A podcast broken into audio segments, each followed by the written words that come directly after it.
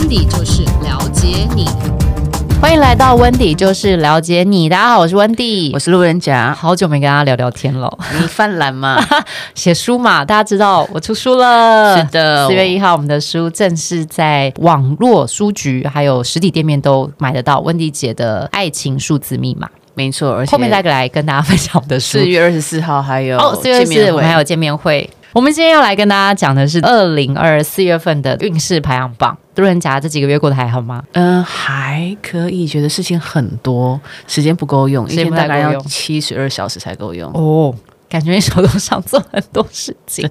好，四月份我们来到了 Q two，我们要进 Q two 了。所以四这个月份呢，希望大家能够再次检视跟确认自己的目标想法是不是正确的，是不是真的你想要的，以及你在过去三个月执行的进度有没有达到你的目标期待？那为什么会 delay，甚至你超前的原因是什么？四这个数字呢，其实也代表的是审慎，希望能够降低风险，将一切都能够 SOP 化，能够。系统化能够自动化，整个这样子的能量呢，对大家是一个好的祝福。因为当人愿意检视自己的时候，就代表说，其实你是拥有很大的自信心，你才敢安静下来面对自己的选择，或是做的事情对还是不对。嗯，请大家要把握四月份的能量哦，让自己小小休息一下的同时呢，能更站稳脚步，来往后面的三季继续打拼下去哦。因为我们后面还有好多个月份可以来去努力和确认。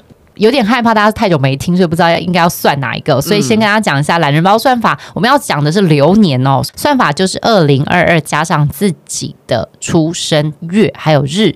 以温迪姐当例子，我是十月二十九号出生，所以我就二零二二加上一零二九，我加起来是十八。大家都是我们很久的听众了，都知道我们要加到个位数，所以一要再加八就等于九。我就是二零二二流年九的朋友。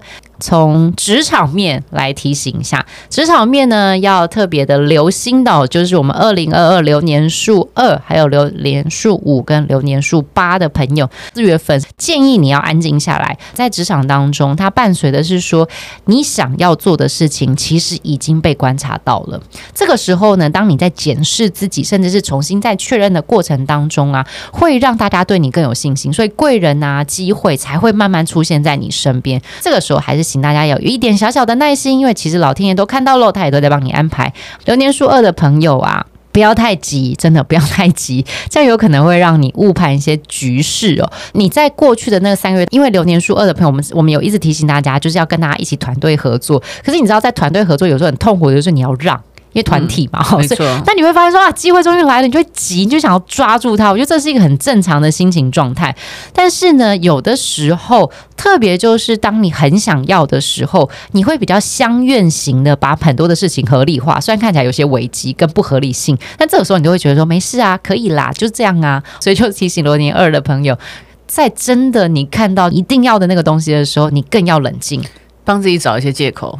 告诉自己说都是 safe 的，安全，对，很容易，Okay. 所以一定要让自己危机感高一点，不要急，真的不要急，因为是你的就是你的嘛。好，我们来看一下流年五的朋友在职场当中要小心的是什么？这个月份就是流年五的朋友，你会开始进入口舌之争了。因为资源出来，大家都要抢。大家在抢的时候呢，你可能以前真的有过一些让人家会担心的行为或是语言，比如说可能有迟交东西呀，哈，或者是情绪真的波动比较大啊，大家就会挑你这个神经出来，就说你看他以前就这样，这个时候你怎么敢相信他呢？那我觉得这种时候你就千万不要再吵回去。你用什么方式来证明自己？你就是直接离开，把事情做好，用事实来告诉大家说，OK，可以闭嘴喽。所以不是呃。闭口，但是动手，他动手。不是打人哦，不是打人，要做事情，用真实的事情让大家知道说，你一直讲也没有用啊。然后你就是把我讲到烂了，可是我就把事情做好，那要怎么样呢？好，那久而久之这件事情其实就没有什么效应了。好，我们来看一下流年八的朋友，之前我跟大家分享哈，进到流年八会有两种状态，就是如果你前期已经铺垫的很好，前三个月你其实是很顺的，你也会觉得说，哎，大概知道要做什么事情。但是如果你在去年在铺垫的过程当中，并没有那么样的紧。臭。可能错失一些机会的话，其实你在前三个月会很紧张，那个紧张是机会很多，但吃不到，很痛苦。这个时候你更要安静一下下。第一，不要囫囵吞枣的什么都来，也不要揠苗助长自己，让自己安静下来。如果你的心是很浮躁的，其实老天爷是要你安静一下下，请你稳扎稳打，只做你可以做、跟你敢做，还有你有把握做的事情。要不然呢，很容易在急迫、看不清楚的状态，反而会错失整年的好运气。因为流年八真的是运气蛮好，因为它是结果期嘛，所以在产生好结果的过程当中，你不要太急着摘。你知道，我们用果实，大家应该会有感觉，太急着摘还没熟，涩涩的不好吃；太晚摘，noaki。可是问题是。这个人想要摘，就是因为他觉得可以摘啦。所以我们要提醒大家要小心。你在做整件事情的时候，你要用常规逻辑来判断，而不是你个人觉得。因为世界上还是有常规逻辑的嘛，除非啦，全世界都跟着你转，那就是你的逻辑。可是不是嘛？职场当中，你必须套路在别人的逻辑当中，综合整件事情来看，你自己现在适不适合摘这个果实？说不定晚点摘更香。这个时间在拿捏上面，请大家要注意一下下。职场面讲完，我们来进情感面的部分。情感面的部分呢，要特别跟三个流年数的朋友分享一下，分别是流年数一、流年数四，还有流年数六的朋友。进到四月份的时候，大家会瞬间变得很敏感，就会开始疑神疑鬼啊，那觉得说，我是自己有没有做错什么事？对方有没有对我怎么样啊？他以前都是三秒钟就回，我现在可能要到十秒，是出现了什么事情？就很容易进入那种。嘎嘎的状态，对方只是年纪变大而已啊！你说老花看不到字是吧？手指头反应比较慢，大家比较容易会过度恐慌啦，然后有时候会吓到自己，会发生在你已经是有对象的。那如果你是单身呢，就很容易会让自己错过好机会。年月初一的朋友啊，你们到底出去约会了没啊？你们到底有没有走出去呢？好，温姐只是想要再次鼓励大家走出去认识别人，你才有删除的机会。嗯，好，就是你才知道说。我不要跟他在一起是为什么？因为我会觉得可以不在一起，但是呢，你至少要给自己还有对方一个机会，说出来说为什么你不要跟他在一起，或是为什么你讨厌这件事。那未来你就可以更清楚知道说，那我不要跟这种类型人在一起，因为我就已经确定我不喜欢了。是鼓励约会，没有要急着做决定，鼓励约会，请大家赶快出去。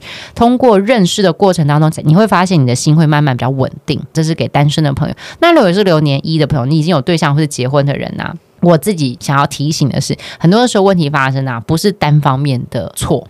请你自己哦，现在在讲的是流年数一的朋友，你自己要勇敢面对你的错误。你们两个要更多的聚焦在事情，而不要进行情绪控诉。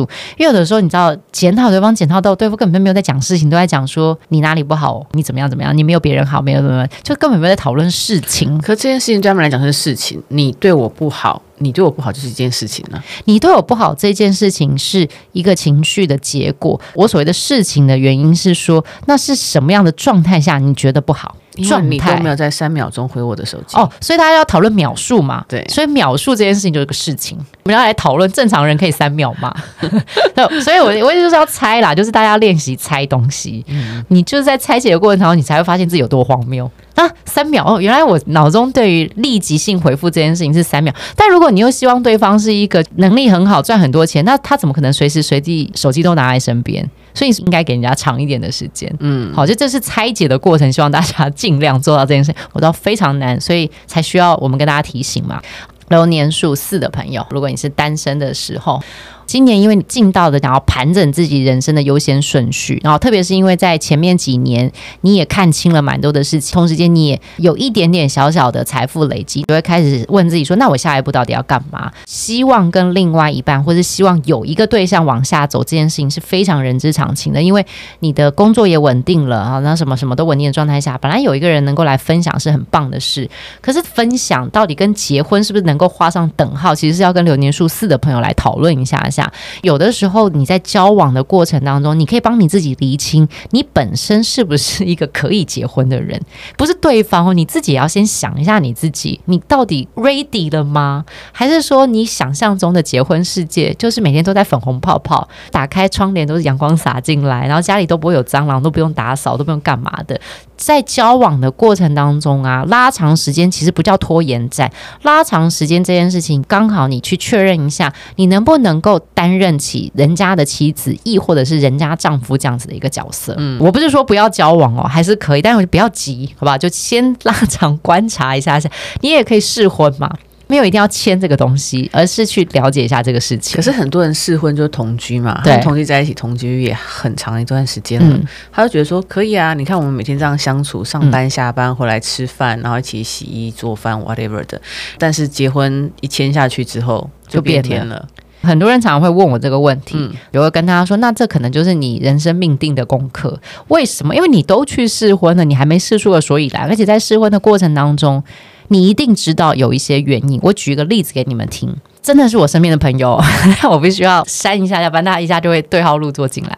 当时那个状况是这样：一对男女朋友，那个女生手很巧，手非常的巧，所以他们不论是出去或者有机会住在一起的时候，那个男生呢，只要起床就好，刷完牙，他那种头发、衣服什么，女生都帮他打理好，然后就要跟女生说：“我好享受被你疼爱和照顾的感觉，每天都这样帅帅的，真棒。”嗯，好，谈恋爱的时候你会觉得很棒。很甜蜜嘛，他的美都是你打理的，他的帅也是你打理的，嗯、你就觉得说这就是我的男人。好啦，那真的进到生活的时候，柴米油盐酱醋茶，那再像小孩都生了，请问我到底怎么帮你弄头发？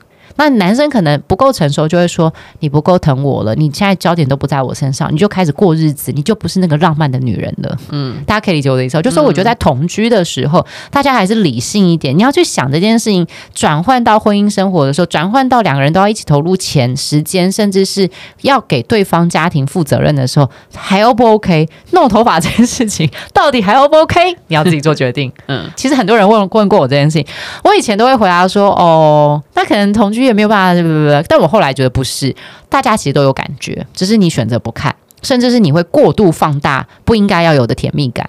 我是不是又太负面？不 会，我通常会觉得是因为同居只是同居，在一起很久也只是在一起很久，对，没有一个具体的，好像我就可以赖在你身上那种感觉。但是很多人走到婚姻里面，是有一种反正我都已经有人要了，所以我就可以这样，就过于松懈，是不是？对，就可以这样子了。哦但我觉得这是一种依赖感啊，有的时候你知道，他全然性的割掉有点难，所以没关系，大家可以每常常听我们的内容，我们 会常常跟大家分享如何跟自己相处，还有如何跟另外一半相处。好，这是流年四单身的朋友讲到了昏头，单身的朋友，那如果你是已经结婚有对象的人啊。真的觉得要给对方一点点的时间来去证明说他已经在改变，他在改变的路上了。前段时间你们还是有一些些小小的讨论，好，或者是争执。这个过程当中，如果你们已经答应对方说好。那我们一起来努力，请拜托收起这种批评和考 C 的口吻。整件事情不会因为你考 C 它就变得比较好，也不会因为你批评它就变得比较快。既然你已经选择要给对方机会，以及要一起改变的话，那就有点耐心，好，不要时不时的就翻旧账，动不动就回顾一些微博的事情。那其实对感情当中真的蛮伤的，真的很伤。最后我们来看一下流年数六的朋友，今年整体的运势也就是比较不得志啦，有的时候就会比较容易受到别人恶意的抹黑，甚至是有时候会被泼脏水，你就会觉得说很不开心。那如果你是成熟的人的时候呢，我们先说单身成熟的人的话，就会觉得说好，我就顺这个事把事情搞清楚了，是敌是友，真真假假，大家就弄清楚。但是呢，在这个中间的过程当中，你会觉得说哇，我收获了一些真的对我还不错的人。而且这些不错人，有一些真的是能够有机会跟你产生好的感情哦。嗯、这个是成熟的哦，成熟的六号朋友。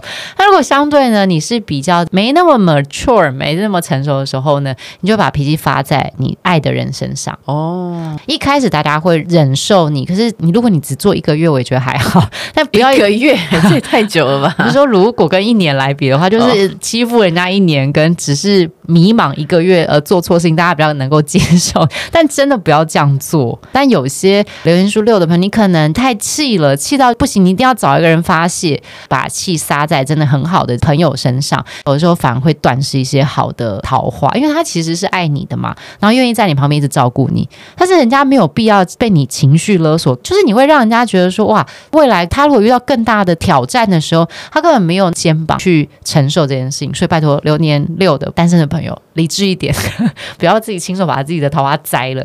那如果你是有对象或者已经结婚的人，一样好，拜托不要把对方当出气筒。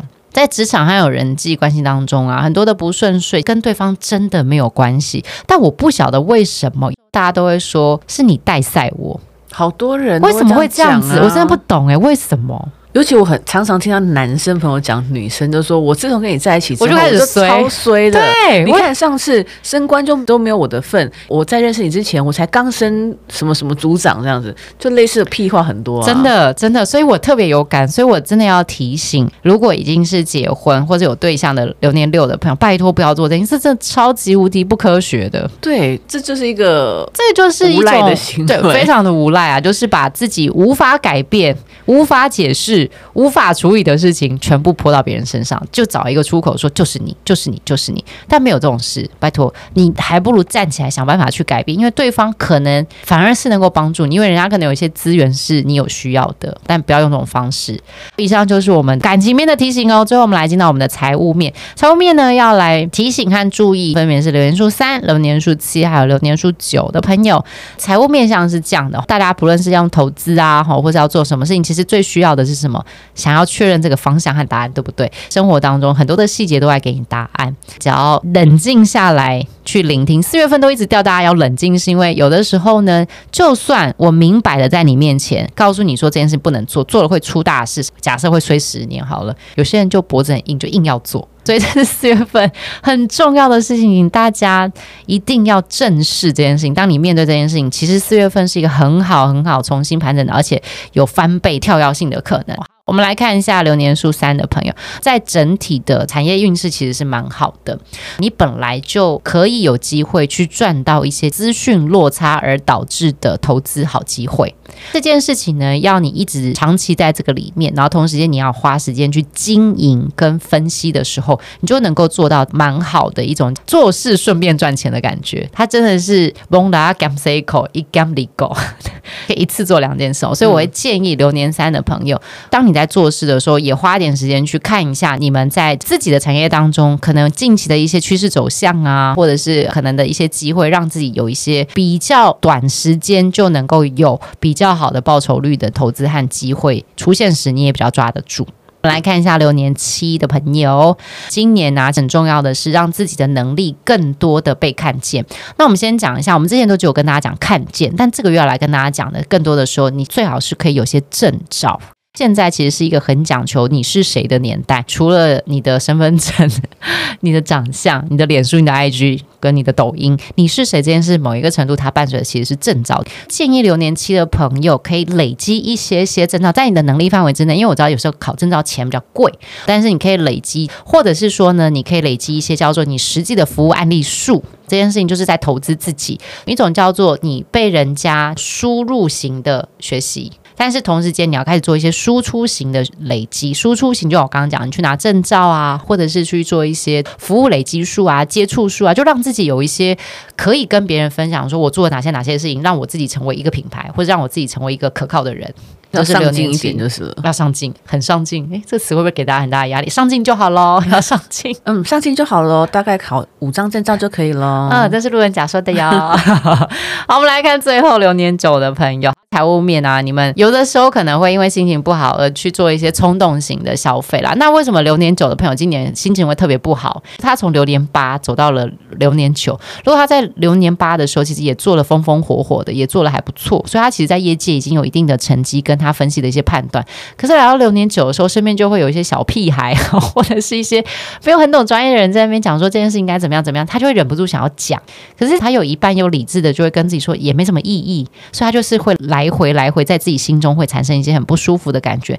但如果特别是流年九比较年轻，或者是你才刚出社会、位阶比较低的时候，他那个不满的感觉其实会很大，因为他也没有出口可以讲，因为他只能听嘛。嗯，所以当他听到那些所谓的不合逻辑啊、硬凹啊，或者是真的就是摆明什么乱讲、瞎讲的事情，可是只是碍于他位阶很低，嗯，或是他刚刚进到这个职场的时候，他其实会气得要死。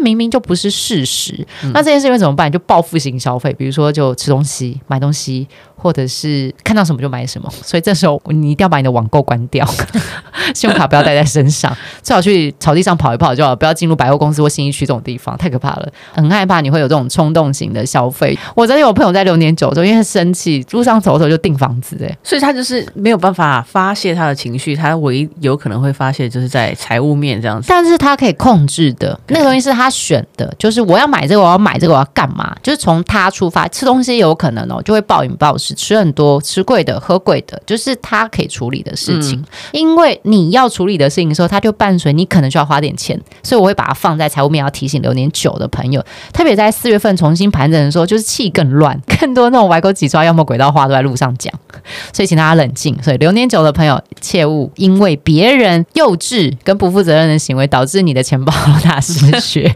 以上呢，就是我们针对二零二二年四月份的整体运势哦，通过流年一到九分三个面向来跟大家做一些交流和提醒，希望能够成为大家的祝福。然后也希望大家把握四月份的这种整理，还有谨慎、细心的整体环境的大氛围，让自己能够站稳脚步，展望未来有更好、更好的结果。那如果大家针对我们的内容啊，或者想要听的题目有任何的想法，都可以留言给我们，或者连书跟 IG 搜寻温迪姐、温迪 Sister，我们都可以跟大家分享。最后要来跟大家讲一下温迪姐书的这件事情。我们其实花了三个多月写这本书，然后这本书呢，是我们想要来告诉大家说，为什么你觉得生命灵数不准？但是我们在跟路人甲讨论的时候，路人甲就说，反正人家都觉得我们不准，我们就先解释为什么不准。那我们先跟大家解释说，为什么你会觉得不准？可能现在有人会觉得还好啦，还蛮准，因为也听很久了。那是因为生命灵数其实整体来说，它的组合复杂度真的是有五六万种，甚至是超过五六万种的可能性。大家知道有九宫格，你看光有没有连线？跟圈圈数，还有有和没有的数字，其实它都有各式各样的组合性，然后再走流年等等相关的。所以，我们希望让大家理解说，因那是因为它需要更细致的，才能够知道自己的特质。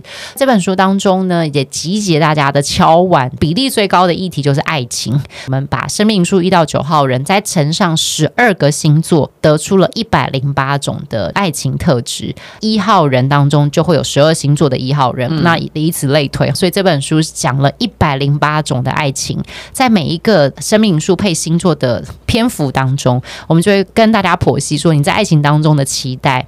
你外显的特质，跟你的害怕，以及你最希望对方怎么样来爱你，希望能够让大家更了解自己。同时间，如果你想要追那个人的话，你也比较知道怎么去追他。这本书叫做《温蒂姐的爱情数字密码》，书社出版帮我们出的。我们在四月一号的时候会在各大的网络书局还有实体店面正式贩售。四月二十四号的时候有一个签书会，欢迎大家来看我一下。我们都当网友，我们想来网友见面一下。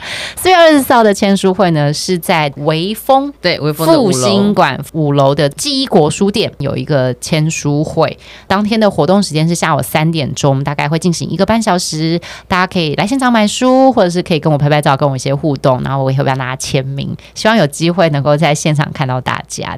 以上就是我们今天的内容，希望大家会喜欢，也希望能够在四月份的现场看到大家。我们下一集见喽！